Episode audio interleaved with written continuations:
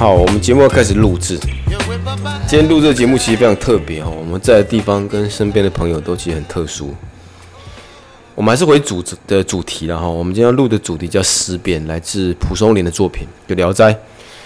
在很多人的说法里面，这一篇思辨是《聊斋》里面最可怕的一篇鬼故事。读完其实有一些好似有若无的想法。无论如何，我没有把它解为可怕，但我们就慢慢聊它。那今天讲一下地点，我们录制的地方在花莲山站。山站这个部落，这部落就是泰鲁格族的部落。然后就是有泰鲁格族的好好朋友邀请我们来。那讲一下我们山站这里族名怎么说？呃，就叫布拉丹，就是就是布拉丹的意思，就是但是代表就是山站的意思。布拉丹。那我们在民宿好送月，好像送月嘛哈。无论如何，我觉得非常好的一个机会，就是在黑暗的部落这样一个鬼故事。好，然后身边朋友都来自花莲的，对，你是光复嘛？对。然后他是美伦嘛？好，那我就直接讲故事内容。故事内容其实就鬼故事。我觉得这个鬼故事是历来僵尸片的一个原型。那我就直接讲了哈，反正就一挂人，然后四个吧。好，旅客。就太晚了，投注在某个客栈。那客栈老板明显跟他说：“我啊，我处就好，没有房间，太晚。”可是个明显表达不行啊，你加减几间出来，不然我们就真没办法。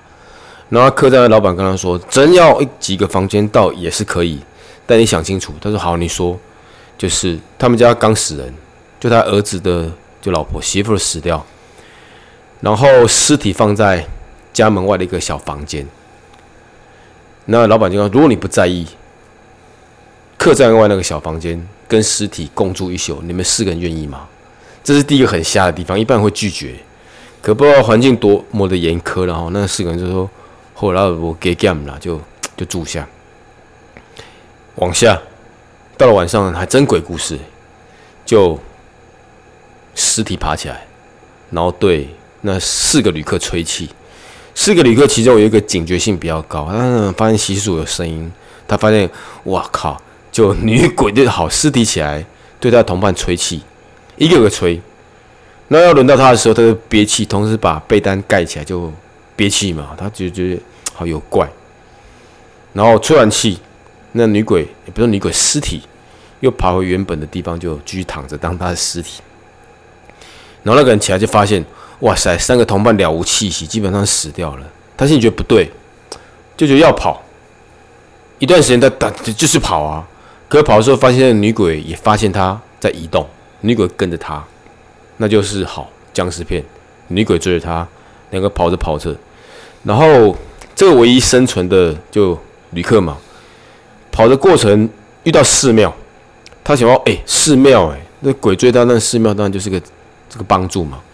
很用力敲那个寺庙的门，哪知道庙里面的不论和尚或道士居然不理他，说：“哎，你谁啊？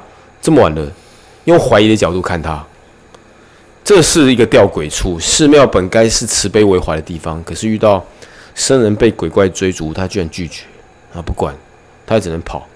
然后遇到一棵大树，白杨树，女鬼那绕着树追他。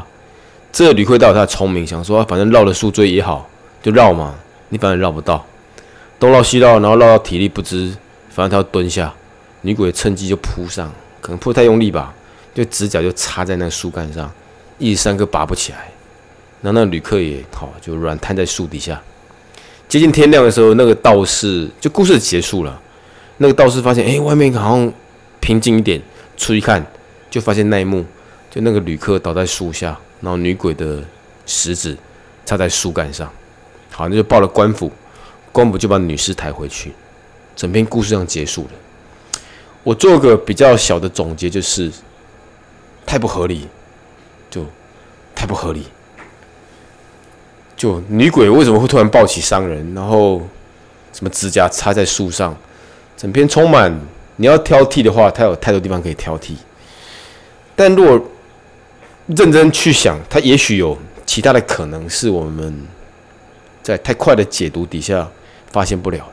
好，那我们先把第一个问题交给今天的来宾，来自光复的张志仁是。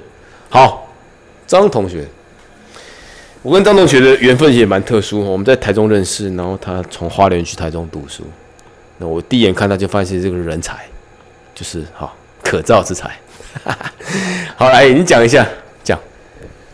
我觉得，我觉得可能是那个，他是要那个吧，抓交替这样，不然他为什么要吸取他们三个的那个吹，对他们吹气这样？不然这样也很不合理这样。好，我先解读一下，他他觉得就是抓交替啊，因为他要害那旅客嘛。对。鬼怪本该投胎或去他们该去的地方，本不会伤害生人。他第一个解，我觉得合理哈。就我们认知，就是他伤人应该是有目的，那他为了抓交替。可抓交替背后有更难以讨论的因果关系吧？就是他被他他受了什么冤屈要抓交替？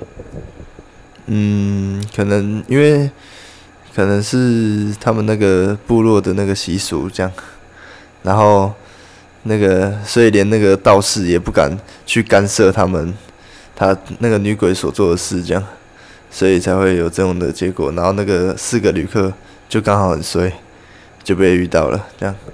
所以你觉得那个女子就是可能抓是他们村落里面的某种禁忌？就是就是可能死后，然后可能要找人家这样子抓交替，这样。我隐约可以解，所以可能是该村落或该地的习俗的事。对。凡有人意外暴死，必须有人去抓交替，才可以解那个灾厄。对，应该是这样。就像那个以前要献上那种那种地方的那种。献上那种处女这样，哦，就是远古一种比较愚昧的习俗，就是生人献祭。对。那刚好那四个人投注，就顺理成章的让他们死。那怎么解读他站起来吹气这件事？那应该就是一个他要进行的一个过程，才可以让他成功的抓交替这样。哦，所以当地可能就是一直有这个。厄运或者传说就是有人过世，然后就会变成僵尸，那刚好就让那四个人就去承担那个罪恶。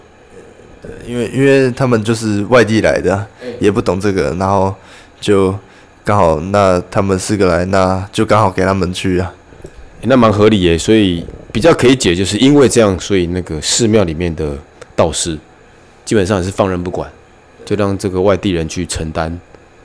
村庄里面的灾厄，那就是张生帮我们解决第一个问题。那我们提出第二个问题，基本上我们刚刚几分钟的对话都是鬼怪论的抓交替，但人世间真有鬼怪吗？对吧？这是个可以讨论的。这问题就给我们部落当地的好，好，即我觉得鬼这个东西就是存在在各位心里，我是觉得。它是不存在，因为其实人人会怕鬼，就是因为他们都会觉得鬼会伤害自己、残害自己。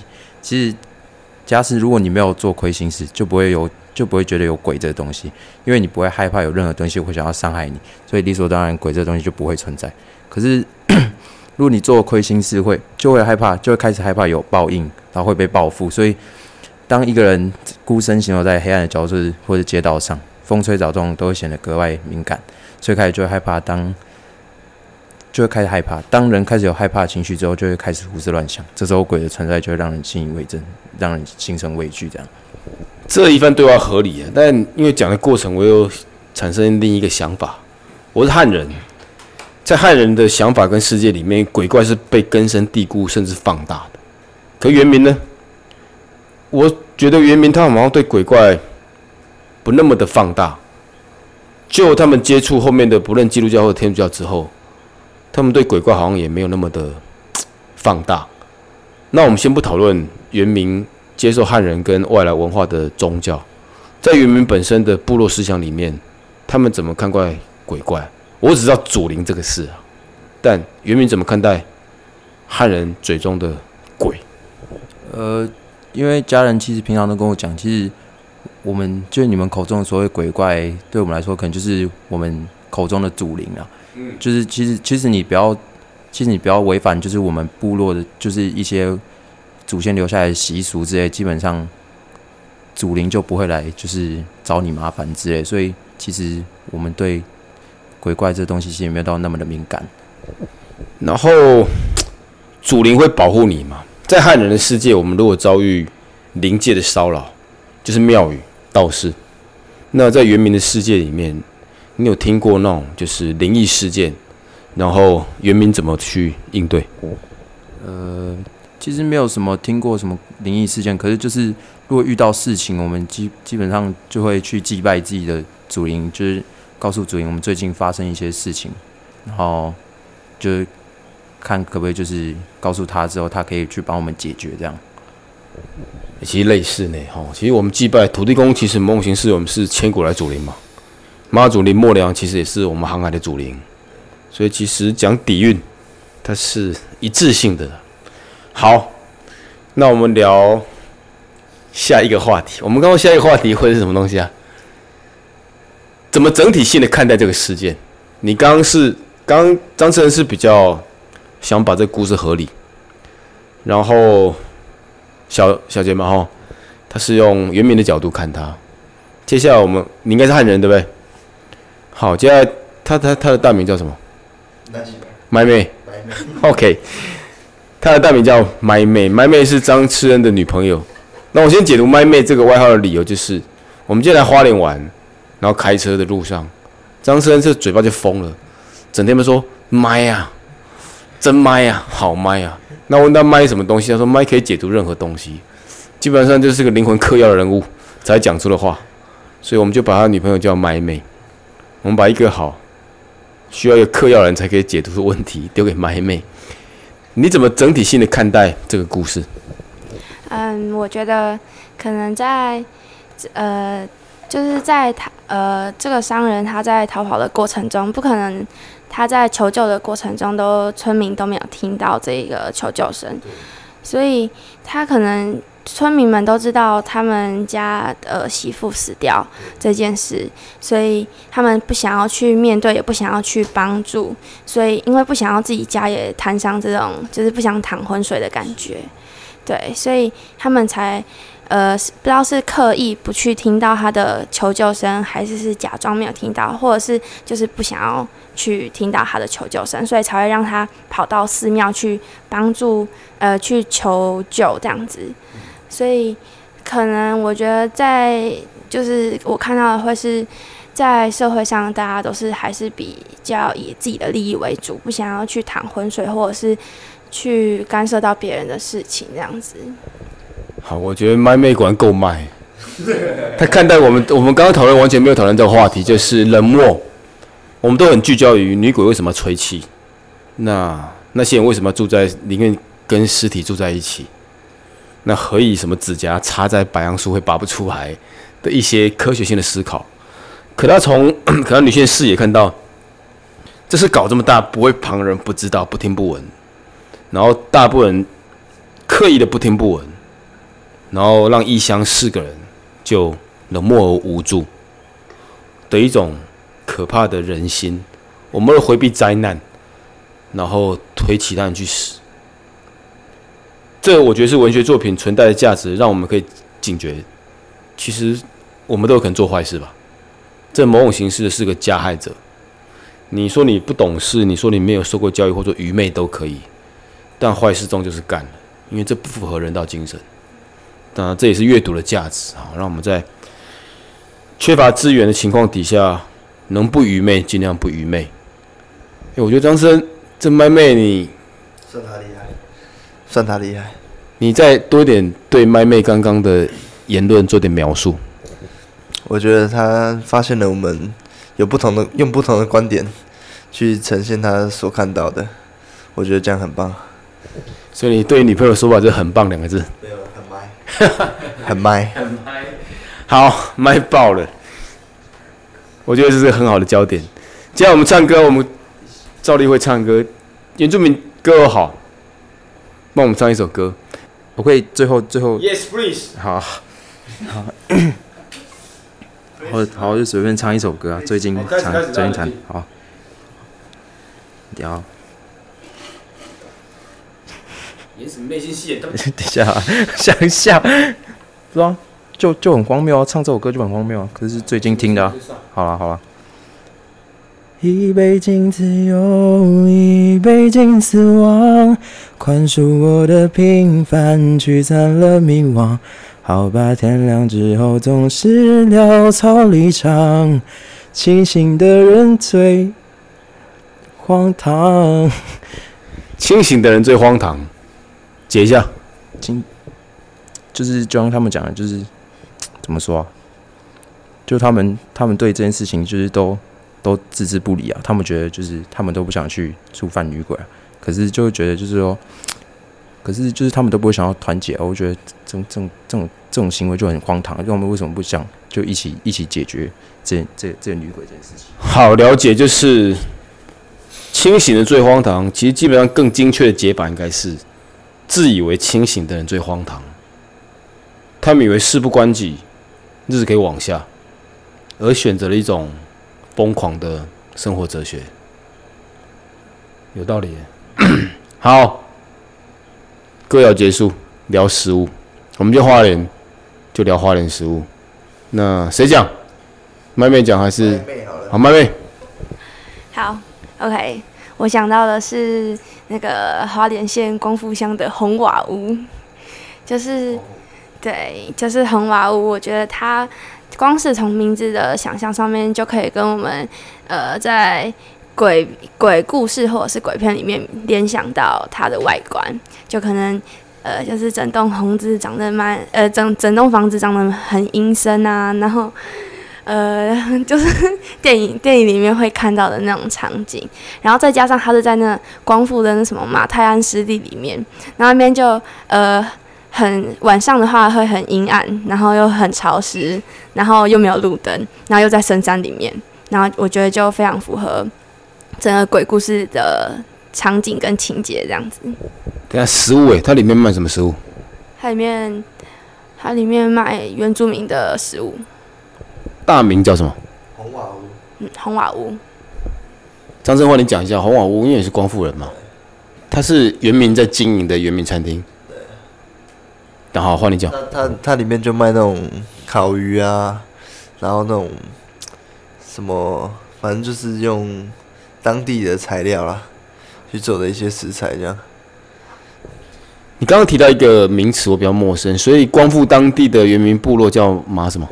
马太安啊，马太安，所以当光复叫马太安，那你们这里叫布拉丹。OK。光复有两个比较大的啦，马太安跟泰巴朗，这样两个比较大的。OK OK，所以你刚刚讲的红瓦屋是在马太安那边。马太安。好，有机会我们去逛啊，因为一般我们游客比较知道是光复糖厂，然后光复在整个花莲，它是中部偏南，对不对？应该算是正正中间。光复往下是哪个区块？瑞穗。对啊，那就蛮蛮蛮远的哈，蛮远。好，今天节目我觉得非常的完美，干净利落，然后缘分开始，缘分也让我们结束。